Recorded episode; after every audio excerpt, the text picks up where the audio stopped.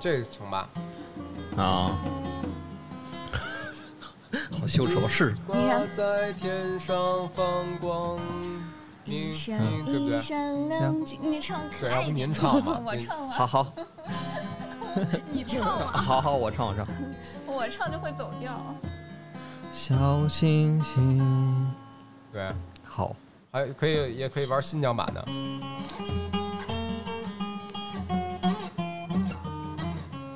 鼓就是对对，嗯都可以，也可以打小三和弦版的。一闪一闪亮晶晶，嗯 是这样唱吗？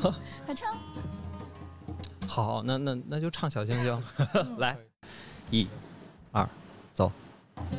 闪一闪一闪亮晶晶，满天都是小星星，挂在天空放光明，一闪一闪亮晶晶。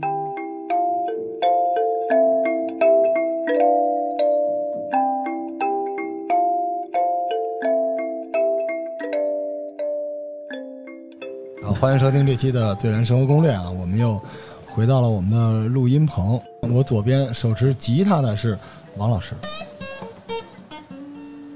王老师对面的是今天的 vocal 小亮，啊哈喽，大家好，我是小亮。小亮右侧是迷妹瑞希，Hello，我是瑞希。然后我是打鼓和经纪人老罗罗叔。我们上一期跟大家聊了聊我们小的时候音乐的地图啊，我们一直去年整个淘宝玩家的宇宙都知道，我们想干一件事儿，想开一个线下的音乐季，一直没得空。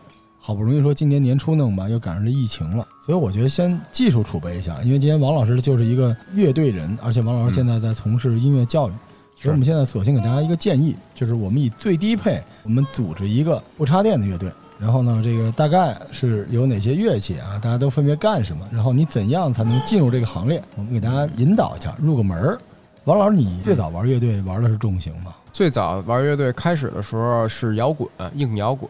哈 rock 那已经是电吉他了。对，乐队开始没有民谣风，也是最近几年才开始的。咱们最早的时候并没有民谣的概念，没有那会儿。儿就是玩乐队的时候就是直接对摇滚了，买把吉他干摇滚嘛。后来因为这玩音乐人少了，剩下这几个弹吉他人，一看主唱也没了，是吧？鼓也没了。我觉得最主要原因是因为在音乐节时代开始之前有一个大巡演时代，在大巡演时代的时候，大家发现一把琴和一个人就能干的事儿，就不需要一支乐队。就跟您刚才说的一样，我们那时候组的那个乐队在金鼎轩卖唱，一晚上两百块金钱金。金哪儿？金鼎轩，我最好吃的对我们当时唱我死了都要爱什么的，唱到一半后边死了，后边前面那个虾饺两笼就全都那样。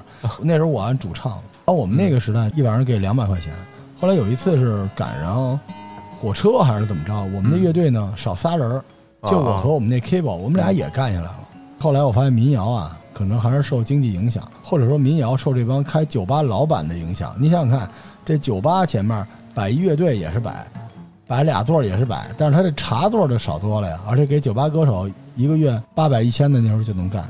所以其实民谣在中国崛起挺奇怪的，是反着的。是反着的，这时代都是错开的。这主要还是跟开始的时候咱们玩音乐的那个时代，就是五道口时代的时候，所有的风格一瞬间都有了。然后慢慢的，一会儿流行这风格，一会儿那风格。比如前一段时间朋克，一会儿变成 new metal，又变成重金属，一会儿又回来。我们经常聊的一个词叫回流、回潮。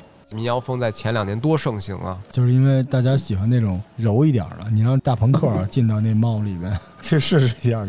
我认识一个老哥哥，他那边以前跟汪峰也合作过，给汪峰也弹过吉他，然后就说过，比如说做编曲的时候，那他们会要求的还是尽量别用太复杂的和声表现，因为老百姓可能不太习惯听觉上面，他会做这个考虑。那民谣的话呢，不用说了，咱们中国的民谣大部分来说还是三和弦比较多。梁老师也学爵士乐，你也知道，那民谣这块来说，让您如果吹降 B 调，您怎么往里吹也很别扭。好多人可能对这歌词比较感兴趣，听民谣的旋律一般，主要就是歌词，主要是文艺，就是词儿写的棒，然后能抓住人心，能听清楚的东西一定要词棒，对吧？我不能说我唱一个今儿晚上吃没吃饭，然后我把这改成民谣。您说的这是说唱，啊，说唱圈哇他妈很愤怒，hater 的什么 homie 什么，其实别来那套啊！你把这个散装英语都去掉，一首说唱里没几个词儿。啊，金属圈有更奇葩，金属圈属于是有的乐队那词儿，你基本上就不知道他在唱什么。就那种。对对对对，但说唱特别有意思，因为我说唱有点发言权，我是看着说唱长起来的，我也是这行业里边的人，所以这个鄙视链就这样。玩乐队摇滚玩不了的，就去弄民谣嘛。民谣还玩不了，就像我们这种就干了说唱。这说唱行业跟国外是反的，国外都是生活在这个 ghetto，就是贫民窟，没什么钱啊，打怎么着？我要什么生存？中国不是，中国我有钱，我要开跑车，我喜欢妞。中国就是倒着来，所有东西都是倒着来。这个其实我觉得不太好，就是因为大家想追求这个。很多听众喜欢你是一有钱的富二代，在台上面骂人，这是说唱。那民谣不是，民谣那时候其实跟摇滚精神的内核有点通，就是它跟诗歌是有关系的。最早的摇滚其实那歌词啊，您记得吗？当年就是什么超载、唐朝、黑豹那时候，那歌词真挺优美的，而且很柔软。虽然那个节奏是那样的，但民谣一开始也是那样的，歌词挺美的，而且您说的话就能听清楚。对是能民谣那一个字一个字。而且它也符合这种，比如说现在现在有的一些生活习惯。那会儿的时候没有那个小酒馆、小酒吧这么多，那会儿是是饭馆，饭馆你唱一民谣，那你就变成卖唱的了。现在它有这种，比如像咱这地儿啊，这种气氛下来民谣，这块儿并不打扰任何人，你愿意听你给我听，不愿意听我也不吵你。刚才前面我们爵士乐的代表杨老师刚把这萨斯管刚出一声就被投诉了，你像我们这玩一晚上都没事儿，你看 我还以为咱这隔音呢这块儿，隔一点儿，它那个穿透力太强了。对咱们这里面这声音在外边能听到一半儿。我那楼顶都能听见杨，老师一出气，所有人都能听得见，这唢呐太要命了。气神。所以像我们说做一个最基本的乐队，因为我那时候连我也问过啊，就有很多教乐器的朋友一聊，说你们收到的最多的话是什么？就是多少钱能弹一曲儿出来？我们管这叫年会课程。就是为了在年会上表演一下，但是这个反过来讲，它也辩证的说明一些问题。很多学乐器的人望而却步，不是因为他不热爱音乐，他是觉得那门槛太高了。你要让王老师来一嗦了那我我也不学了。这弹成他那样，得到什么时候？我我有一个经验啊，会儿，因为我那合作是一个大的机构，是华彩少儿教育集团，然后那边呢分店在西丰台那边一个分校。嗯，去年突然来了一波年轻人，然后说，哎，我们就学一首歌，他叫那个什么，我是小蚂蚁那歌，我们就学这歌。然后我说，那你们有基础活着没有？我没有，就是为年会学一首歌。果然不，我们要学四首。我给他们看了，我说你看啊，这个流程是你得这么着，我给摆弄摆弄，学学。一看，哇，这么难呀，这么难，那我们学一首吧。学一首，最后学半天之后，老师我们这实在学不会，怎么办呀？我说你那你只有一个方法了，放 PGM，放背景音乐，不是我吗？新浪潮嘛，我说这记住啊。然后他说老师，那我们这学这不是等于白费吗？我说不白费啊，你就假弹你也得也是那么回事儿。是那么回事儿吧？其实现在好多对手型假弹其实比真弹还难，啊，对你你至少求生欲很强。这这真难。我们唯一一个教人对手型的乐队老师，必须得教。我前两天就出这么一事件嗯，就小孩追就不放了。我给一声卡公司代言，然后我弹琴用一原版音频，他们就纠结到底是真弹还是假弹什么之类的。那我这技术我肯定能弹呀。那就这块儿我也不做多的解释了。我说这意思，其实你要是对手型真的特别难，你就想想我把这速度弹成这样，那我肯定要。我弹这么快，我对一手型，我得对啊，我是不是得对半天呀？所以其实对手型挺难的。您那个那会儿是因为技术不太行，对，就不会对手型了。我现在对但是，现在说实话，音乐节不是都对，都一样对。都放吗？对对吧？现在音乐节手里拿那乐器都是效果器，对，都是效果器。那旋律都在后边了。因为他玩的那个是新浪潮，嗯新浪潮里边很多支乐队，他到现场的时候，他做好多即兴的东西。其实，在国外是一个音乐意识理念，是，就是先进。但到咱们这儿之后，能省点事儿，省点事儿。这咱就不说一会儿，回头到时候人家该黑咱们了。没事没事，不怕，反正我们也不知名啊。我们说说，那我们组一小乐队，比如说，因为我们还是希望大家能一块儿，因为乐队啊有一个显著的特点，就是哥儿几个得一块儿玩儿。嗯一个人玩这太苦了。我们听众里面有没有家离得比较近的？大家愿意一块儿啊，每人弄一个。我们去年发起这个互换的时候，我们听众里上百人报名学三角铁，啊也也算乐器。三角铁挺牛的，对三角铁有这专业。是，但我们不能组音乐节一百个三角铁演员在台上呱唧呱唧，这这响板儿打铁活动？不太好学。如果你开始按照他那规矩学的话，肯定很难。你要不按照规矩学的话，你看那食堂开饭的那声儿就是这声儿。哦，那我觉得食堂开饭这个我可以。我回头教你打鼓吧，咱们弄一个这个 unplug 不插电乐队。不插电乐队一般唱它有一好处啊，弹也能弹下来，也好听。要唱呢，随时能进。你这个弹吉他唱也行，是打鼓的唱也行，对然后尤克里里唱也行，三个乐器都不会。第四个人说，你说有一姑娘想唱也行，咱们咱来一个最低配的乐队，也是一个 unplug，低配的就是非洲鼓、吉他、尤克里里，就就很好了，三样。三样就行。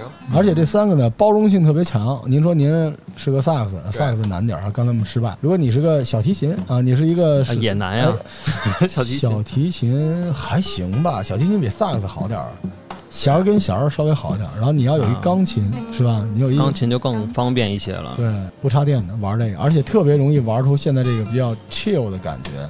你这布鲁斯的范儿就起来了，来点这种东西，所以我们就组这么一乐队。组这么一乐队，现在我们标配是三项，一个是这非洲鼓，一个是尤克里里，最后我们说吉他。这里边我们王老师干这个，我反正我已经跟王老师报名了，我也超过艾文。我艾文那天跟我说他买了一个两万多的吉他，我的个天哪，受不了了。两万多什么牌儿琴啊？不知道，不知道，嗯就是挺神奇的。其实乐器我也呼吁一下啊，大家如果说开始初学乐器的话，买乐器啊，不是说别怕老师赚你们钱。比如说很多人愿意选那种两三百块钱、三四百块钱的琴，没行不行问题。您说这不行，我是后话说。嗯嗯为什么说没问题呢？咱们只考虑一个问题，就是说你吃顿饭多少钱？二百、三百。您这一把乐器跟这饭钱是一样的，有没有问题？您自己想。说没有问题是什么问？没问题，您是没花这钱，那您同样您得出那声儿，也就是饭钱那声儿。就是便宜琴有可能让你和你的一个一生挚爱擦肩而过了，你知道吗？好琴的难度会低很多很多，对，，就完全不是一感觉。啊，还有乐器给你的反馈也会不一样不。一样。嗯而且很多家长那边说，从老师那儿买琴，我不是因为我是老师，所以我就想赚你钱，而是说从我这儿买完琴，我就给你介绍再不靠谱的琴，你跟我学呢，我给你弄一垃圾，我教费劲啊。这老师从哪边收钱的事儿，对吧？那你说你从别人那儿买的琴，这琴你也不知道什么牌儿，然后一个饭钱的琴，我过来之后我还得看你这样。对那你说我是让你换还是不让你换呢？换好像我赚你钱，其实不是。我经常碰到一个问题，学生来了过来说：“你看我这琴行吗？” 我说：“你买之前你为什么不问我呀？你都买了，我说能，我说不行有什么意义啊？从商业上来讲啊，就跟我们这书店是一样的。好多人都说都 说我能去你那白嫖吗？我我能怎么说？我能说滚吗？但你都教书了，你为什么要来白嫖嘛？对吧？这琴也是一样啊，教琴的老师人就赚你两份儿钱，我就赚你点儿怎么了？反正这钱到谁那儿都是赚，就是你说白了，我不黑你，你让我赚了和你让别人赚了有什么区别吗？如果价钱是一样，你干嘛不让我赚那个钱呢？对，另一点就是现在网上特别方便，然后你买渠道多，你买琴的时候，你可以去查你到底有没有这牌子。一些标配的，像雅马哈这种，我觉得其实老师之间是没什么钱可以赚的。没有，因为越是大的乐器品牌里边的利润越低，有关税。乐器你知道今年涨到百分之三十，百分之三十有什么利润啊？然后而且你都能透明打听到这个价格，老师这边无非就是帮你把一个关，而且就是你从他那儿买的话，他不是能帮你去完全去控制一个乐器的品质吗？也就这样了。我们这个 Unplug 乐队起一名字吧，啊，最后起吧，没没想好呢，叫什么？想起一文艺点的名儿，文艺点的，叫不赖乐队吧，是吧？特别文艺了。对，英文是 blues，不赖乐队。咱们这样，咱们先把吉他说了。然后我们越来越简单，吉他、尤克里里和非洲鼓。非洲鼓恕我直言，真的是最简单的。咱别说打好了有多难啊，就是上手。咱们这个先从吉他开始。王老师，吉他推荐一下品牌吗？嗯，就是初学者啊，从零开始。使的这把琴啊是 Guild 这牌子，这牌子是比马丁还老。有一个吉他之神叫 Jimmy Hendrix，嗯美国他就使这 Guild 这牌子。现在我是代言这款，还有一个叫 Winston 的，应该德国品牌。这两款我比较推荐，就这类的品牌，凡是进口的，比如说初学你们一般能碰到的雅马哈，雅马哈肯定是低配或中端的一个首选，就是在吉他这个民谣琴的这块儿。嗯，一般售价低端点儿的话就是一千八左右啊，当然再低一点儿的话，什么七八百雅马哈也有，那就是合板的。嗯 我的，我的就七八百。合板雅马哈。然后这种就是常见，而且就是大家在买这种国外品牌的乐器的时候啊，我这说完了以后，肯定很多乐器厂家就不愿意了。但是这实话就得实说，因为咱国产的这些琴，现在大部分的民谣吉他都是为了指弹去设计的，这没有问题。而且我们代工已经很牛了，是，就是说白了，我们是也能做出一样东西。我们唯一缺的就是质检员，你知道吧？这个国外的质检员到这儿之后一把关，好多东西就是直接烧；国内的质检员呢，可能就是放放水，一下这品质就下降很多。这是这个原因。如果你要是买国产琴的话，首先你就是支持国货了，你喜欢你就买，也没有任何问题。而且我们有好多品牌还是不错的。如果你要是说你担心别人去赚你的钱，你说我就不想让商家赚钱，因为有这种人多嘛，对吧？咱听众里边很多很多这种人，那没关系，那你就买国外品牌呗，因为国外品牌我刚才已经说了，百分之三十关税，你让商家往哪儿赚，赚不了多少钱，基本上就给你走一个流程，你就拿到这个琴了。这次疫情完了以后，新街口我们个实体店叫乔友琴行，孙老师就跟我合计说，咱不费劲了，你看跟人家说半天，介绍半天国产品牌，这么多渠道，他这儿给你批完了以后，那边给人又说一价格，老变，不如说咱们就雅马哈吧。你以后所有的学生到我这儿买都雅马哈，咱们不赚钱了，一把琴咱就当白菜价卖，对吧？咱还踏实了。所以我推荐的是，如果您的条件不是那么富裕的话，你就别考虑什么马丁、泰勒什么，因为都是三四千起步，对吧？太低的马丁、泰勒你敢买吗？闲鱼上买那个，咱中国人使东西又不像日本人，对不对？要使嗯咱有个什么菜汤子什么的都在上面，是嘎嘣儿，对，嘎嘣儿，你不知道他用这琴干嘛了，然后所以就算了。嗯，咱还是来这个国产品牌选一个。如果你要是说经济条件可以，你就四五千起步，三四千，对吧？你买一个迷你琴，这种都不错，携带还方便。因为现在来说便携，我就一直在推便携，就这东西嗯怎么能小，怎么能好带？它比尤克里里还是大点儿的哈。对，但是它还是小啊。你看我今儿拿这个，我一般都使这小琴，但是说咱们可能要有演奏这环节，我说那我拿这个靠谱的吧，毕竟给人代言嘛，咱们通过这个给做一个小宣传。我一直都以为吉他就一种大小呢，吉他有三十寸的，哦特别小，就比这个要小很多，小一圈儿。你背着之后，很多人以为是拿着一把尤克里里或者小提，琴呢就。比尤克里里大一点儿。对你其实学乐器这块儿，我想跟大家说一个，大家可以做一思考。你比如说，我现在想唱歌，我想做一伴奏，那你想想你能去选择的乐器，咱们四个人，你想想有都有什么？就是能做和声伴奏的乐器，钢琴啊，那钢琴肯定首选啊。嗯那钢吉他俩，再想想还有什么？我加一键盘乐器，比如说手风琴，这手风琴其实跟钢琴算是一类的，你可以算是一种吧、嗯就是键盘因为尤克里里的，你要说加上手风琴，我就加尤克里里呗。咱们就不说尤克里里，不说手风琴，可以算两类，两类乐器就是吉他和钢琴。你再想想还有没有别的弹唱伴奏的，就是能出乐音伴奏。你别说架子鼓，架子鼓肯定也能伴奏，但是这个伴奏没了吧？对，啊，您说的特别好。所以家长这边来说，一般找我们教育机构试课呀，很多过去人意识中说弹吉他就是小流氓什么之类，对吧？要不弹吉他玩摇滚都是不好的。那其实也没什么选择。你想想那个时代学俄国的时候，没有选择，你根本就没有选择的余地。好多人说啊，学吉他，那你你不学吉他，你学什么呀？学钢琴，你坐得住吗？而且教钢琴我们现在大部分教的不是你教你，你想去机构，你说我学一流行弹唱，你得找那种专门愿意教你流行弹唱。大部分钢琴老师不愿意教你流行弹唱，他是能教，但是他不愿意，因为他自己还没弄明白流行弹唱。说真的，我真的觉得大家不要妖魔化我刚才说的这个话，就关于这个年会需求，往往真的就是你的第一块砖。哎，你说这个我真的有感受，因为我有一个好朋友，就是因为他为了去准备一个年会，所以他爱上了弹钢琴，他就次买了一个，就是那种电子钢琴吗？还是简单的那种？没毛病，没嗯，毛病。对，我们再推荐一下这个吉他吧，因为我觉得听众很多档都有，那有老师在，我们就不搞鄙视链了啊，各一档位上推荐一下，好不好？就三千块钱，大概推荐什么牌子呀？就是现在咱们能市场见到的国外的品牌开始吧。三千块钱的三千的，比如我现在用的 Guild 这牌儿，Q 的哈，对，就是现在拿的这把 G U I L D 这个拼写，在淘宝上能搜得到。这个牌子现在就跟马丁这属于一类的，马丁 Taylor Guild，然后 Winston 这是德国一品牌，那属于跟雅马哈做的是一类的，稍微中低端一点儿。Guild 是就高端，跟马丁这种 OK 就上万的也有这。三千一档，两千一档呢，两千一档的话，就雅马哈吧。逼着王老师啊。哈，雅马哈比较稳定，雅马哈和那个 Winston 就这这两其实这个有点难受啊，因为王老师都是音乐家的水准了，但是说实话，不是您这太我我们这个节目是这样的，就是要让人以各种方式进来再说。就可能每个人他不一定是收入问题，是他意识问题。嗯就有些人，就像我认识有一个朋友，他别墅是买别墅的，但是他穿假椰子，因为他觉得不值。嗯就这东西无所谓，但是对于我们来说，我们只是提供一个钥匙。嗯你喜欢金钥匙，你就拿金钥匙进来；你喜欢木头的，你就拿木头进来就完了。一千档的吉他也推荐一把，一千档一千。多的话，对新手啊，咱们说纯新手，一千多的话，大家就可以选国产的这些单把，因为国产的这些单板品牌，比如什么拿火呀这些东西，现在新出的它也有低端的，拉维斯呀什么这些。但是这些因为我对我自己不使这些，因为国产单板不是我瞧不起他们，就是不给广告的话我就不使，因为一般他们都送给我这琴，让我给评测什么之类的，然后我给拍这视频也使过一些。但是因为它有一个最大的一个事儿，我没有评测过，因为我没有留国产琴留这么长时间，我不知道这个琴的稳定性。大家知道买这个乐器，买完了以后你放在家里边儿，它容不容易变形坏？比如南方的琴经过运输到了北方，因为哦南方的气候是湿的，北方的气候是干的，它会不会，比如像咱这儿也有把贝斯，你看那个刚才我说那个我的功勋贝斯，对嗯，已经变成古筝那么高了，对吧？嗯？咱也不是弹古筝，你那也摁不下去了。就挺难摁的，我这手劲儿大，那普通人不可能也去看着我这是什么工具啊？都，认为是吧？这是用来干嘛的呀？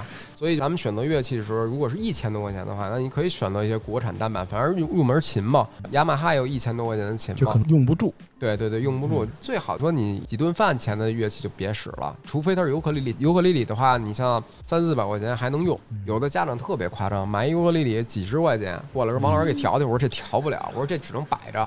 有了这个乐器，从零开始自学，还是报课呢，还是说自己能先打点基础什么的？建议是这样：如果大家从零基础开始的话，一定要开始的时候进行一些自己的摸索，因为你自学的能力是在不断的培养的。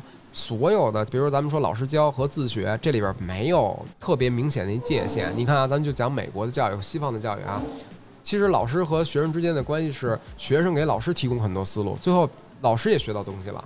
而咱们中国的应试教育就是说，好像我一找人学，就是全都是老师教的，中国这经常是学游泳的那种思路，对我从不会到会，就全都指着你，我给钱了，你就得让我弄下来。这个思路会影大大影响到你的学习。就说白了，你应该是从你开始想学，你就开始找资料，你就学，然后你在学的这个过程中再找老师。那找老师重要不重要？当然很重要了。原因是因为老师干嘛用的？老师就是指路的。说白了就是你要进一个森林，你看一老头儿，你问他一句：“老头儿。”往左还是往右？老头一听你这么跟我说，你别往左，你就继继续往前走，然后对吧？你就直接迷路了就完了。你要是跟说大爷，您看您给我指条明路吧，那跟《水浒传》里那情节似的，你就能出去了。所以我建议的是说，大家在学习找老师之前，就是你就直接去，你想自学你就自学，但你别认为说你自学了之后就可以不找老师。那我想说一下，我也有一个非常逗的经历。你说 我买了琴之后看视频，我就去嗯学，然后我已经会弹一闪一闪，青筋了，对然后我就去了一个酒吧，发现哎，那那为什么拿琴的方向不对？原来我拿反了，拿。反了，那就是因为没有老师指导，自己自学的那种。嗯嗯，那可能真的是因为傻，可能有有这 种有这种可能。您是左右手拿反了，还是说上下拿反了？左右手上下拿反了。上下就我左右手拿反，我还弹的特别溜，关键是哎我没有那那意识。这那说不定那您是比较有艺术天赋的人，你有天赋，对你，啊你属于是就你左右手都能开弓。我经常教小孩的时候会问你，你你是左撇子吗？比如这小孩一直就弹，就这右手就倒不过来，一直得看右手，我就会问他，我说你是不是左撇子呀？比如说我们学琴啊，我是这么反着拿的，这一般来说等于您的右脑非常发达，因为正常来说。我这么拿琴的话，我会觉得特别别扭。有的人左右手是都能弹的，您知道吗？我认识一个哥们儿，就是他是左撇子，他是左撇子，他没人告诉他有左手琴，所以他就哦开始的时候就一直就，那我只能凑合了，啪啪，嗯他终于把这个琴也练练成的时候，别 人说，哎，你知道这世界上还有左手琴吗？他哥们儿都崩溃了，就直接 又又又改回来又练左手琴。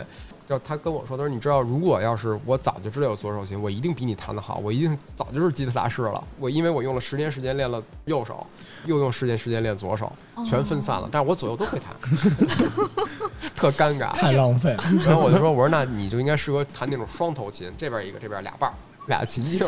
那王老师说这挺靠谱的啊，就是在报课学习之前，自己先摸索摸索。对嗯，不要拘束自己。比如说你要报一完课之后留一作业，你是只做老师留的作业，你就不干了吗？那您这不是变成应试教育？咱学音乐，咱还得让别人手把手喂是吗？你张嘴啊，嚼完了吐。关键放弃学习，很多时候是自己让自己磨练的那一块没坚持下来。这种从这件事儿找到乐趣的学习，你不能说我报一琴，我就老师来上课之后我特别痛苦，我一看老师我就烦。有这种学生，但我觉得现在这个网课这事儿，嗯这学琴远程应该也可以啊，就是反正让老师看着我，你看我这下那样的好不好？远程我给大家解释一下，因为可能您做互联网，您也比较推崇这个。我我在三年前，包括认识杨老师的时候，我都特别特别重视这远程。嗯我一直视为这个为解脱自己来回来去跑课的一个唯一途径。您最近才下载 Finger，我早在 Finger 就是一 IP 叫地狱老师，我在上面。推荐然后有地两万老师的两万王老师，三的粉丝吧，但是呢，您要的这个环境现在来说，其实是一个不太好的。有两种网络教学模式，一种是现在你们从淘宝上，我这都等于给他们做好多广告，咱给他们做好多广告，买课他应该给咱们赞助了，嗯因为那个叫爱呀音乐，爱呀音乐，我估计杨老师也听说过我我。经常用这种呢叫视频网络教学，就是说录好了提前，然后你可以买。他们公司这个王总叫王刚 James，他的这英文，他跟我在音乐道略大会上认识的。那会儿就开始创业，二十六个人的公司，创 AI 音乐创业到现在，他是一个公众号。这 AI 音乐这块儿他们是录播的，还有一种就是您说的那种就是视频一对一教学。但无论这两种都存在一个问题，它比较适合的是成人，它比较适合的是有一定基础的人，它更适合去传达的是乐理。乐理的教授和一些，比如说你已经很有能力了，然后在这种情况下，你学一些技巧，确实能像您说的，比如我这个水平，我在跟大师去上课的时候，我可以视频，但是如果基础的话就不行，在商言商嘛，这市场不大，因为您想想，大部分只有小白才会付钱去学，所以它应该是一套装，就是有这个一对一授课，但剩下的时间呢，就跟这个学校是一样的，就网课永远无法取代学校，只是现在比如条件所限，你可以做一部分就是一对一的，然后剩的时间，比如老师查个作业啊，或者有些问题想让老师听听怎么样啊，呃，来点网课。可能这期节目以后的十年内再来一个科技的叠加，比如说咱们现在的五 D 的这个投影，嗯，技加上这些所有投影技术达到了，所有人能使 VR 了。在这种情况下，确实可以达到网络教育的巅峰。这种情况可以套在学校了，我们带一 VR，然后直接就比划，然后这边手触感都是自己的嗯触感。对对当然，你可以看到老师全方面立体的在这儿跟你讲。全息投影的话，可以解决这个问题。但是我们现在不可能达到全息投影。我在 Finger 跟他们合作，现在 Finger 他们的 APP App，他自己在杭州给人金主等于开了一个实体线下店，本来是一个线上的 App，现在变成线下了。跟大家推荐一下这 Finger 吧，因为我是之前下过，后来因为我失败了，就是尤克里里没学下来，我给删了，然后最近我又重新下。他们的幕后的就是老板，就是这个 CEO 是阿里团队出来的，叫张彤。他是很好的一个背景，他拉完融资就干了音乐了。其实他根本就跟音乐没有关系。这 AI 音乐的王总他是跟音乐有关系的，他是录音师出身，所以他对这些东西有情怀，他一定要干这个。是一个教人弹琴的一个 app，对，嗯教人弹琴打鼓。挺有意思的。这吉他其实大家如果想学，因为对我来说啊，因为我岁数大了，我是时间各方面的不太好，但是很多年轻人啊，大家有机会还是学学吉他，好学。而且其实刚才王老师说的特别靠谱，就是他并不要求你一上来就要。上大课啊等等之类的，就是你自己先摸索摸索。你的摸索阶段，有的时候你通过 Finger 这些 App 是能实现的，嗯找找感觉。就跟我刚才说的，如果想去唱歌的时候，很多人大家都喜欢唱歌，我没有见过。你看有这么多人去 K 歌，对吧？嗯，但是你不可能说你老带女朋友去 K 歌，你有多少钱啊？你每天都有多少女朋友对你有多少女朋友啊？你带老 K？歌，对吧？你突然想夜深人静的时候，或者说你跟女朋友在一起的时候，你想表达点什么东西伴奏的时候，你发现你不会伴奏。萨克斯，嗯全楼都亮了。咱现在已经都够懒了，吃饭都靠美团和饿了么。你说你伴个奏，再弄一个手机放一伴奏，然后给人唱首歌，你说你还干点什么不？真是，学个乐器的话，你的选择就是钢琴和吉他。那你觉得哪个更好学？你意识里边肯定是吉他更好学。嗯然后这个我也要跟大家解释啊，其实你自学的时候碰到吉他呀，吉他是一个入门儿，其实并不比钢琴简单的乐器，它是开始难，后边就越来越简单。钢琴是反的，钢琴是开始简单，后边越来越难，因为谁都能弹响。因为吉他开始你可能弹不响，但这个过程的时候，我可以给大家分享点经验，你不用那么着急把它弹响，只要你的指法是正确的，你就让它不响。你的练习在你的脑子里，因为我们现在中国人很多人弹琴也是这个问题，嗯弹半天琴根本没用脑子，用的是手，然后还反过来问老师，哎，为什么我学了这么多，我只能照谱弹，和我脑子怎么都是空的呀？因为你从开始练习的时候你没往里装，那你当然就空的了。老师也不能扒开你脑袋给你灌呀，这是一个意识问题，不是一个学习的结果问题。很多人的学习结果说学了好多年，说我为什么我不会？哎，王老师能随便弹弹哒哒哒哒哒哒哒哒，我可以脑子里记性音在我脑子里哒哒哒哒哒哒哒哒哒哒哒哒，我可以把这个旋律就在我脑子里我就弹出来了。但是因为我练习音阶的时候我就在唱，然后这是我自己装的，那我跟你说了，你可能没做，那你练了十年，那你问我为什么我不会？那您说呢？有时候这就是意识的问题王。老师从零开始学吉他，有推荐的曲子吗？让大家摸索的，推荐的曲子的话大家自，自己开摸索。始的时候，我们吉他跟钢琴不一样，我们吉他主要的就是我们的左右手，钢琴它是分开两只手，我的左手也弹乐音部分，也弹节奏部分，它是一个伴奏。这是钢琴的逻辑，也就是说，钢琴的逻辑是说我左右手都各管一方面的事儿，两个部门完全分开，然后在两个部门配合。那么吉他是一个什么样的部门吗？吉他就相当于是一个大杂院。为什么这么说呢？因为比如我的节奏靠我的右手去演奏，如果是演奏空弦的话，我还会弹出乐音。但是弹出乐音的这个时候，包括如果有泛音的话，那就更多了，自然泛音这一块。但是我主要的功能还是负责我的节奏，偶尔我会掺和到你们家的事儿。理解这意思吧？那我的左手呢？左手的话，基本不负责节奏，但除了一些特殊技技巧，就是意思是说，它所有的技巧都是掺和在一起的。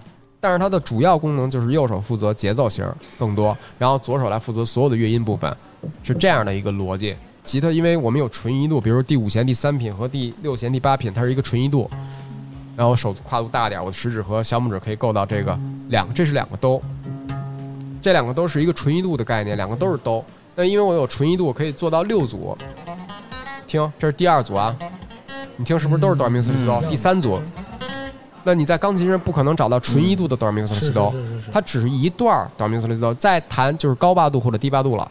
那在吉他上来说，它可以找到六组，这六组的开始的把位的话，你弹哪组都是对的。这是很多人学吉他自学的时候就晕了，说我这这是哆啊，这哆我我是弹第第六弦第八品的哆，我是弹第五弦第三品的哆，他就晕了。其实，在古典吉他里边是严格标注的，让你弹哪品就哪品，你绝对不能给我换。在流行乐里边是绝对不标注的，你爱弹哪品弹哪品，除非你要去还原这首歌的原版动态，那你就必须得想，你得琢磨。这他弹的到底是哪块的音？那别人说这怎么可能听出来呢？我告诉你，可以听得出来，因为弦的粗细是不一样的，它音质一定是不一样的。只不过这个工作非常的庞大。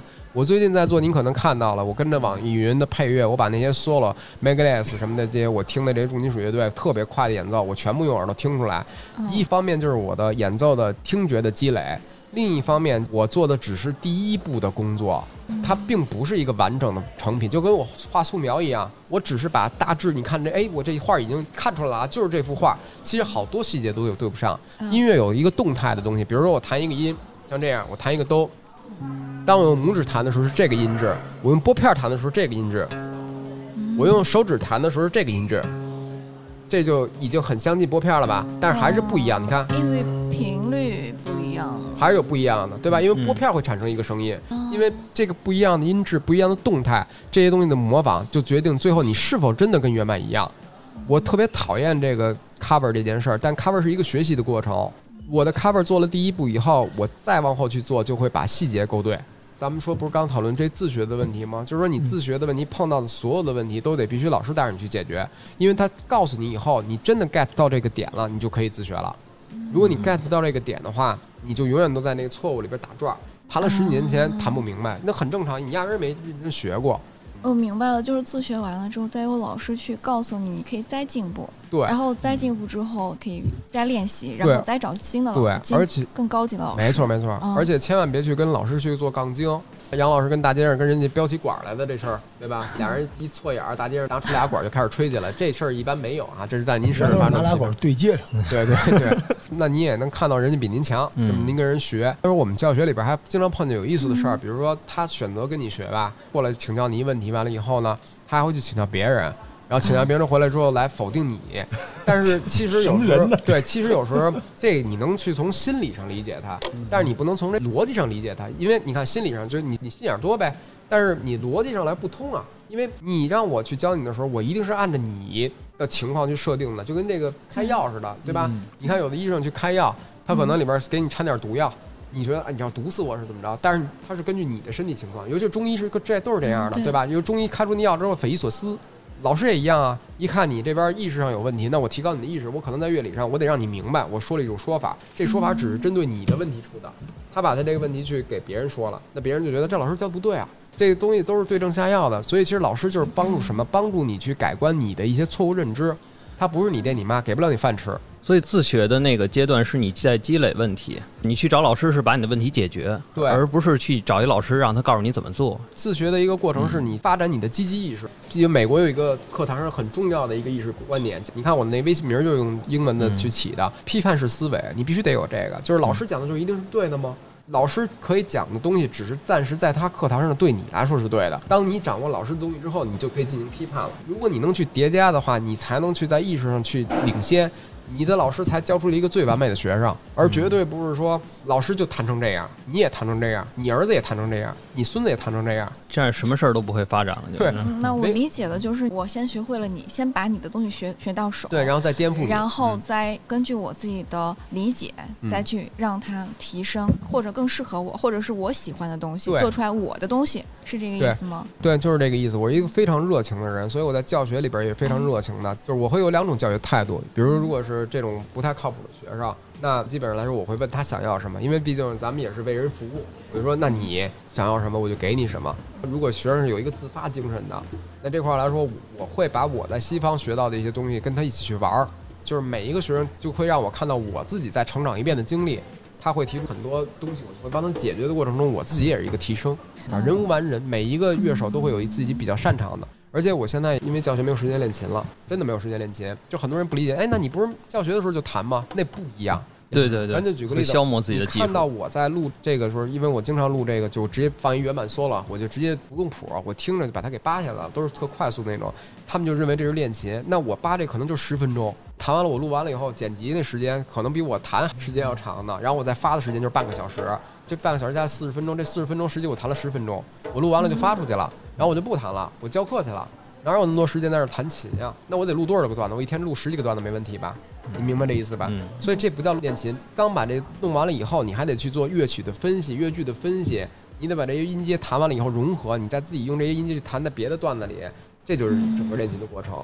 那整个这过程下来之后，一天没了。你教课呢？而且这个过程是没法做成一个作品让别人欣赏。对，是。我觉得人生没有美满的，人生里边一定会有就是相对于缺失的那部分。你得到什么东西之后，那你另一方就没有。那比如说，你要是一个专业乐手，您认为专业乐手他就能练他自己想要练的东西吗？不见得。他所有东西变成活儿以后的时候，他一定要去做到专业的活儿。他所有做的东西都是流程化了。比如说，您是卖卤煮火烧的，可能您学过川菜、鲁菜、粤菜，您全都学过，但是您每天都做卤煮火烧，您就没有机会做川菜、粤菜、鲁菜。一提到您做的卤煮，全北京市都知道，大妈大爷都爱吃，都大拇哥一挑。问题就是你没有机会再去做川菜、粤菜了。哎，这就是吉他的困局。但我还是希望更多人能够拿起琴来找找感觉。万一你适合这个，一旦上道了，就很可能是你一生的朋友。是这个，如果大朋友搞不定的话，可以搞搞小朋友。你说的 尤克里里，尤克里里真的是我几乎快搞定的事儿。嗯，但最后又没搞定，因为王老也教尤克里里啊。对，尤克里里其实亮亮也可以试试啊。我也有一把，简单，对，差一点。而且其实，但是它对乐感不简单。它完全可以。尤克里里这个，我跟大家说一个有一个误区的事儿，比如尤克里里就是现在大家去演奏的这个网上的这些四线谱啊，其实它是指法图，然后它是一个夏威夷的乐器，嗯，它是一个三指 three finger 弹那种乡村，这种感觉。就这种乡村、这种 blues 这种感觉的东西比较多，因为它是夏威夷的那种音乐，就跟你听那滑瓣级的这种，用杯子去弹一下，就这种这种东西啊，可能出不了这一动态，差不多。草裙舞。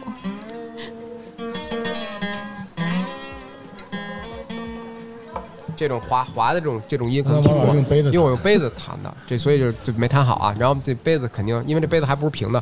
夏威夷这种声音的动态是这种跟美国乡村音乐的动态很像，比如弹的节奏型这样的。嗯。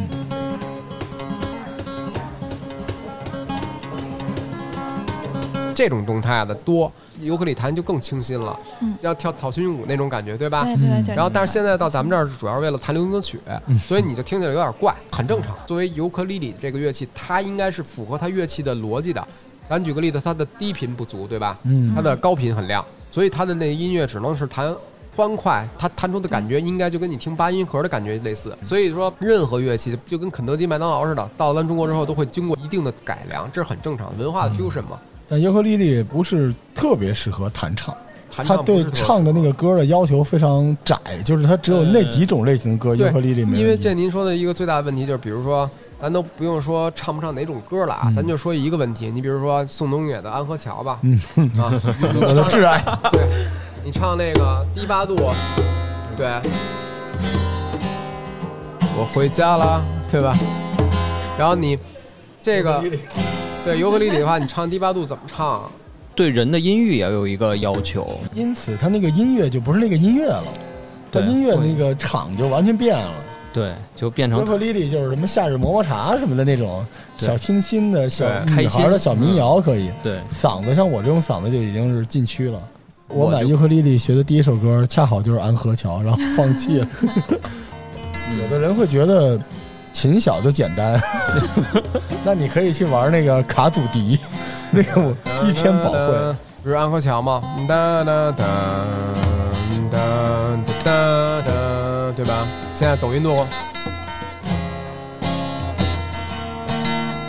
但是这个就是吉他有低频啊，有低频中频啊，嗯那个要是就没有了尤克里，所以它这个乐器就它只，但是你要便携上来说，你唱点小情歌，哎，就是把声音用特细适合女孩儿，男孩儿真的，而且可能也适合小姑娘写点歌。对对对对，但是它乐理各方面呢，确实比吉他入门简单一点儿。对对我一般用它去做入门乐器，就是用它教学。比如说小孩来了，你让他弄这这么大的这吉他，当然吉他也有嗯迷你尺寸吧，但还是民谣还是钢丝的，它还是比尤克里里要稍微难摁一点，而且它比较宽。你就如果是小级的，它也一样是六根弦，六根弦它的琴颈宽，嗯，所以不适合好多孩子开始学。尤克里里有推荐的品牌吗？大概这价位多少钱？尤克里就差不多大家都知道，比如彩虹人、Tom，这都是国际品牌的。哎一千多块钱。啊，不，这如果普通的老百姓可能觉得贵了，因为一般来说五六百块钱就是这种也能买到单板，可以。的是吧？但是你要说要好一点，就一千多块钱吧。对大家别在七九八这种地方买尤克里里啊，有时候就跟你在那个丽江买一个非洲鼓似的。七九八有有一有一个 Live House 叫陈，他们还行，专业一点，是一琴行。他是我哥们儿哦，那就是老陈对对，啊，忽悠了我好几万块钱，哦是啊吧？每次都说要教我，然后一样都没学下来。后来我们俩有一默契，呃，他原来都问我罗儿什么时候来学琴，后来问我罗儿我又新进了一种乐器，我说滚蛋。哦，这意思。对，那个他让您学打那个碟吧，最早我就是在那儿，就这个，然后什么口弦琴这么接的圆，啊，就这么着，然后各种鼓全都是他在那儿学的。他也不容易，人家坚持呢，还坚持。活到现在了，嗯而且店越来越大呀。最早不是一小的一犄角旮旯儿对对对，犄角旮旯卖那种就是就劣质鼓，现在越做越好。挺厉害的。是好多那个家庭主妇啊，带着锅碗瓢盆去那地儿，都开始直接对朋克了，已经。老陈，替我向老陈问好啊！老陈欠我好多钱啊，就没学完呢，还交不交了？都都靠你那个钱，然后这个店越开越大。哎，这个不是您其实是在那报班了吧？报啊，啊，这么因为你知道这个跟健身房特像，但是你同时又有一种不能叫公益心理，就是你希望跟这些音乐人结点缘分。我就有那种心结，一看到这种人，就是就比如说你是一店铺卖琴，我不买；王老师卖，我可能就买了。对，我希望能跟他们建立一种联系。嗯，就是没有君子不养艺人嘛。所以尤克里里呢，就是呃相对来说成本也低点儿啊。前面呢也是自己先摸索摸索，是这意思对，吧？但而且这个尤克里里这课也比吉他课便宜多了吧？不是都这都是一样的。一样哈，您想真这么想，按课时算对，按课时算，因为您找的老师，比如您找老师就是一个会仨和弦的，那他我六十块钱交了，啊，那那陈老师就是 啊，陈老师那边问我，我说我说吉他多少钱？他说得好几千呢。他说要不你学尤克里里吧？我说为什么？一缕胡子，这便宜，这可能就是因为就是那会仨和弦的老师教的。那就是这么回事，因为他不会不会说，比如说我会弹吉他，我也会弹尤克里里，但是我肯定按我课时走啊。那你觉得那个会弹尤克里里老师，他他可能只会弹尤克里里，但是那但尤克里里，我们刚才说这年会的逻辑稍微差点意思，因为这弹唱没见过有人尤克里里当弹唱的。，对，这说话尤克里里一般都都是合唱，四个人。咱就说，如果用尤克里里做年会，您上去来尤克尤克里里插一电啊，就算嗯插上电，那声儿那么亮，那乐器叭叭叭滋啦滋啦，滋啦滋啦倍儿尖那种，而且你也不用学，其实就是你知道仨和弦你就拨了，反正你主要是听声儿嘛。吉他肯定是一个完整的，因为吉他跟钢琴能去达到的音域已经差不多了，嗯。差差多少个键我也给忘了啊，嗯。但是左右差不了太多。尤其是电吉他达到二十四品的话，那高音区更丰富。咱们这个乐队啊，现在尤克里里就你来吧，好吧？好的。嗯，行，反正因为你那个太响了，你那个萨克斯嗯，哎，其实这个还是跟音域有关系。哎就是刚才王老师说了，他这个吉他的音域是比较合适的，尤克里里在音频就高一些。今天我是嫌省事儿就带了我的小乐器来，哦我的小乐器就是音频会高，所以它吹出来的东西会钻耳朵。上次我带那只中音萨斯来，就没有人投诉。分事儿，嗯，就是真正要演出的时候都喜欢你那个。然后咱们再说第三个啊，非洲鼓，我这儿有一个非洲鼓，这个还是王老师来，今天王老师是老师啊。王老师对非洲鼓入门有什么点吗？这个就开始你打的时候，我不知道您会打那卡洪鼓吗？哎这块儿其实这种小打乐器的话，开始的时候大家就不用打别的，就是你打基本手型，然后你把节拍节拍打准了。开始的时候，就是咱们国内的人吧，这个可能咱们对于节拍的概念稍微差了点儿。咱嗯举个例子，看球赛吧，打拍子只能中国队 加油不让，举中国队这例子啊，这高晓松老师已经被黑黑出炭哦，了，是吗？就因为这个是吗？对，高晓松老师说中国人没有节奏感，啊，因为他说太狠了，不说被黑吧，咱说为什么咱没有节奏感？特简单，你原来上课的时候，对吧？老师第一件事让你干嘛？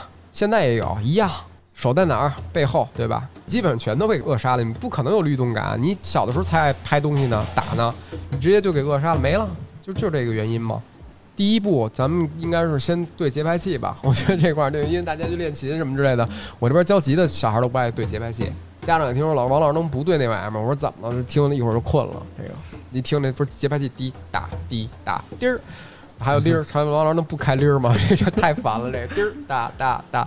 他不，你不对节拍器的话，你都不用打技巧，你都打不稳。因为无论小打还是说咱们打爵士鼓，所有的问题都在于一个问题：以后你准吗？你别看那鼓手打基本点儿咚次大次，比如像 AC/DC 那个国外那乐队就 Back in Black，对吧？这个那个钢铁侠那乐支乐队，他们的那个鼓手就是基本点儿大师，他永远都是准的呀。你不能说把倍儿花哨，一个拍子全都不在拍子上对吧太难了。所以打这非洲鼓也是得有点基本功的。对，你的拍子必须得是准的。你哪怕说技巧不太会，没关系，你就会一个点儿，你能打准了，就跟您开始说您玩乐队似的。我万金油啊，我可以就用一个点儿，我打好多的歌，它是这个意思。这非洲鼓好在比那两个门槛低点儿。您也携带方便，你可以买小的，您这比较大，你可以买一特小揣怀里都可以。卡红是因为弓着腰太难受了，卡红就是大家坐在那个地上的。对，卡红对个儿高的人不友好，现在个儿矮的就、啊就比较方便。我就个儿矮嘛，而且这个非洲鼓其实你八百一千的，有些声音就还可以，但卡红稍微差点儿，那就是一箱子，出好听的音质的门槛比较高。嗯，但是你买卡红也可以当给家里添置了一个椅子，这特别好。椅子才多少钱啊？非洲鼓价位上来说，王老师有推荐吗？基本上来说还是根据自己经济能力，因为一般来说，您看好的非洲鼓的话，就是它是做工艺，您一目了然，它的材质包边用的是不是皮，是。对吧？现在好多用的都是树脂复合材料了，这种就是给你弄弄完了以后，打后一看玻璃钢的，对，哎，有有，现在已经有玻璃钢鼓了，那玻璃钢的，啪啪倍儿亮那种电敲着鼓对对，那是倍儿倍儿 电子的的那种，哦插上电之后就是一个特别好的一个采样。罗兰，这是电子鼓都是。对对对，所以就是说，嗯，这个东西就是在于您一个选择，你可以买小的，然后质量高的。但是现在因为非洲鼓，咱们国内品牌做的太多了，嗯，我就没什么发言权了。因为我觉得，首先不是小打专业的，所以我就建议大家可能别买太大的，买小一点的。这个也给大家建议，因为我一开始我就有这误区，我老觉得鼓的声音越大，就鼓越大，它那个声音越厚浑，厚什么的，但实际上还真不是，六百到八百这一档的就能打出它该有的声音了。但如果好一点的，买个大概两千块钱左右。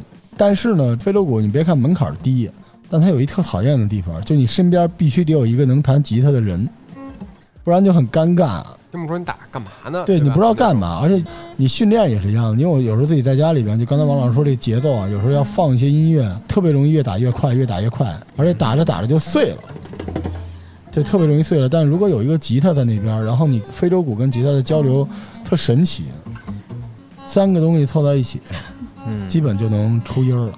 嗯，而且在这个里边，其实主要听吉他，乐。队之魂。嗯，只要吉他好，其他两个都是就混子，就能混下来。如果要是有条件的话，可以买那种木贝斯。如果加入贝斯的话，就完整了。因为我们听流行音乐，大家都是中国人。这边我要跟大家说一下，纠正一下贝斯手这块儿，因为您就是贝斯手。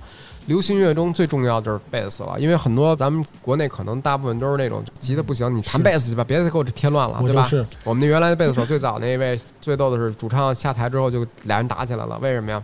演出老自己关，关完了以后，主唱问他你是不是又关贝斯了？你是不是又把音量给关了？没有啊，我不知道啊，调音师傻逼。好几次说那为什么每次都没有低音啊？你能解释解释吗？你这不会弹啊、不会弹他给关了，然后导致我们这演出的这块儿说好几次，他可能也没有什么天赋。原来也吹你这个在这个小学校里边吹这个杨唢呐，这发小跟我说他吹这杨唢呐就有问题，为什么呢？一吹这边吐泡了，跑一下砰吐一泡，砰吐一泡。老师说这你干不了，你这个这老老想起大闸蟹，然后那后来就改改贝斯，改贝斯之后他把乐队给组起来了。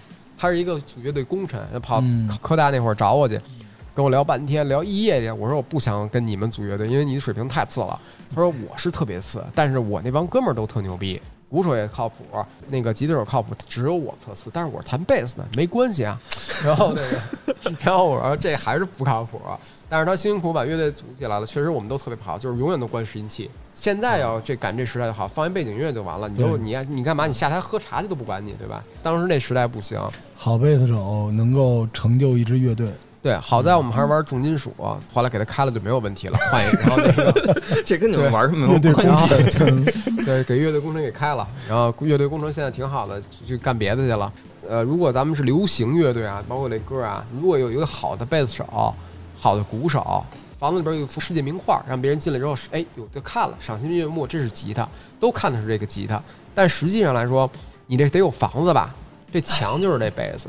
所以说，如果要是咱们要翻唱流行歌曲啊，做这种沙龙啊，或者爵士乐啊，肯定要有贝斯的。比如，如果一个就是杨老师吹那个爵士配乐里边，你可以没有吉他啊，但你必须得有那个 bass、double bass 什么之类的那种。你要有那个，你没有 bass 的话，光有吉的话太干了，对必须得有这个 bass。我理解贝斯更像背景，它是拖着整个乐队的那个东西所。有这个不好找。对，嗯因为贝斯手是为什么这么不好找？吉他弹明白了，你就可以，或者说多少你得会弹吉他，然后你就可以玩贝斯。为什么呢？你这个时候你你懂吉他手的思维是什么了，你就可以给吉他去跟着吉他了。就像刚才我跟那说的，缺了一半嘛，它只能跟鼓，你只能跟鼓的话，也就是说你的律动是能做对的，但你的旋律怎么办呀？那我要你，全都靠 BGM。我给大家解释一下这是为什么？因为我们吉他是中高频乐器，不是低频乐器。虽然我们也有低频，所以为什么贝多芬说吉他是一小交响乐团？我也不知道他是说没说过，反正音乐说书里这么写的。他是说没说过，我不知道是不是一个小交响乐团。为什么就一定要贝斯呢？因为我们唱歌的时候的中高频跟吉他的中高频有时候可能会顶，所以这个时候吉他手如果是一个职业乐手，他会把你的声儿给让出去。所以有好多主唱，虽然无论专不专业，只要你唱歌，有时候你比如你如果跟乐队合作过，你就会跟那个乐手，就是这个吉他手会跟人家说，你说对不起，老师，您那个抢我。对，这不专业人会说这句话，但是专业的人就会说，你这跟我冲了啊，你就别这么弹，他直接会告诉你那个和声不能用。但是很多搞声乐的专业的都不懂，就是这乐理这块儿。但是其实流行乐听的是什么呢？是唱和贝斯还有鼓，吉他是干嘛用的？吉他就是那花儿。你看到的都是吉他，但实际上其实那全都是贝斯在做的，它的旋律都是贝斯在做的，辨这是在吉他，流行乐对，但其实的底子就是贝斯。比如杨老师喜欢爵士乐，爵士乐里边有一个术语，一种演奏形式叫 working bass，知道吧？嗯，知道那个。那没有 working bass，你连 bass 都没有，working 什么呢？但贝斯不好弄，你知道吗？就是一般养的姑娘都养吉他手，啊姑娘一般都不养 bass。刚才我们上洗手间的时候还聊了这 dirty 的事情，就是哪有没有被姑娘养过的乐队的乐手啊？但是现在时代不一样了，那时候都是那种长发飘飘的嗯小姑娘，现在都是大姐，大姐也养。贝斯手就是基本上来说，真的是因为他，因为你嗯包括你弹，你说你说弹一首贝斯曲听不见，对吧？因为我们对于包括其实大家对于贝斯的理解说，低音呀这个乐器啊，你说独奏你怎么独奏完了以后，这老百姓一听我听不见呀，今天夜里我那个带着心爱的姑娘跟你弹一个，然后你不是乐队怎么给我弹一个？我拿出一个电贝斯，而且还没有电，当当当当当的扫了两下。对只剩形象了。而且之前跟罗叔聊过，听那个爵士乐现场的时候，每个乐器会有 solo 的时候，然后一到贝斯 solo，大家都该去厕所去厕所，该喝水喝水了。对，没错，是嗯它不太容易出来。你说吉他，咱们不说多高级啊，但你练三年的吉他，三年的鼓和三年的贝斯不是一个概念。三年的贝斯应该是用不了的，对。但是吉他和鼓基本上已经有个小模样。对，您说这个已经很高端了，您说就很专业化了，确实是这么回事儿。你就是如果是三年的贝斯的话，你你用你只能跟着人吉他手屁股后边跑。我自己在去哪儿弹的时候，你去哪儿特明显的感觉就是说，吉他你可以把自己理解成那个 vocal，就是你嗯唱歌、拿吉他当唱歌的那个人，嗯鼓是鼓点儿，但是贝斯它是两个是同时在的，嗯对特别难。他要把鼓和吉他永远都粘在一起，他一会儿跟个鼓，一会儿跟跟个吉他，这就是好的贝斯。特别特别次的贝斯就是说拍子是错的，旋律不懂，然后呢直接就是跟着鼓点，鼓点啪敲一下，他叭蹦一下，敲一下叭蹦一下这种，这种一般都是多，就这种特别紧张的看着这个鼓手的脚和这个手。你一看这个这个贝斯手这这状态，你就知道这乐队的这个底儿就看贝斯手站位就知道了，嗯，对这是秘密。哎，这是啊这是他站哪儿？你看他站哪儿，你看那贝斯手站在前面，我靠那样了，这个行了，这乐，队看了。我喜欢的那支，我说去芬兰就是 b o l d 那乐队那贝斯手，嗯。这绝对手兼主唱是最牛的嘛、嗯 a l e x Laiho，他在正这块儿吧，那贝斯手是围着舞台转的。溜达的，对你再看那个唐朝乐队，为什么张炬这么牛？你看嗯唐朝乐队这第一张专辑里边的那个《月梦》是张炬创造的，然后最后《世纪梦之什么》那个那一首歌嗯也是张炬唱的，也是张炬写的。那飞翔鸟的贝斯前面那个 solo，然后包括红磡体育场，你看整个所有人，包括老五，都是在自己的位置上弹，只有张炬在那儿围着他们转，对吧？哦那就是显示出这个人的音乐素养和水平。那您那个乐队的那个贝斯手也在台上跳舞啊？我看他跳的特别好。哦，，对，但是就是我们那乐队贝斯手的对于律动和他的活儿是过关的，嗯，嗯但他绝对不是一个技术型的这一块儿哦，他也是经过无数次排练这么去练，他才能达到这有的时。候是一种演出经验。哦，就演嗯演出经验，他他做活儿是没有问题的，他只是活儿，因为他精进的话，因为毕竟他是跨业人士嘛，他只是做到了一个标准。你说让他去成为一个特别好的，谈不上。但是你让他干这活儿、干这事儿，你谈什么风格都能给你来，哦万金油那种。行吧，反正夏天也到了，是吧？我们时隔一年，再次呼吁各位掏光兜里的钱去买一个你趁手的乐器，加入到音乐的大家庭里边。我们也希望今年我们现在书店也有了，我们今天在书店里边搞一个音乐季啊，然后乐队夏天也上了，然后提醒大家收看，因为乐队夏天里边呃有我们的听众。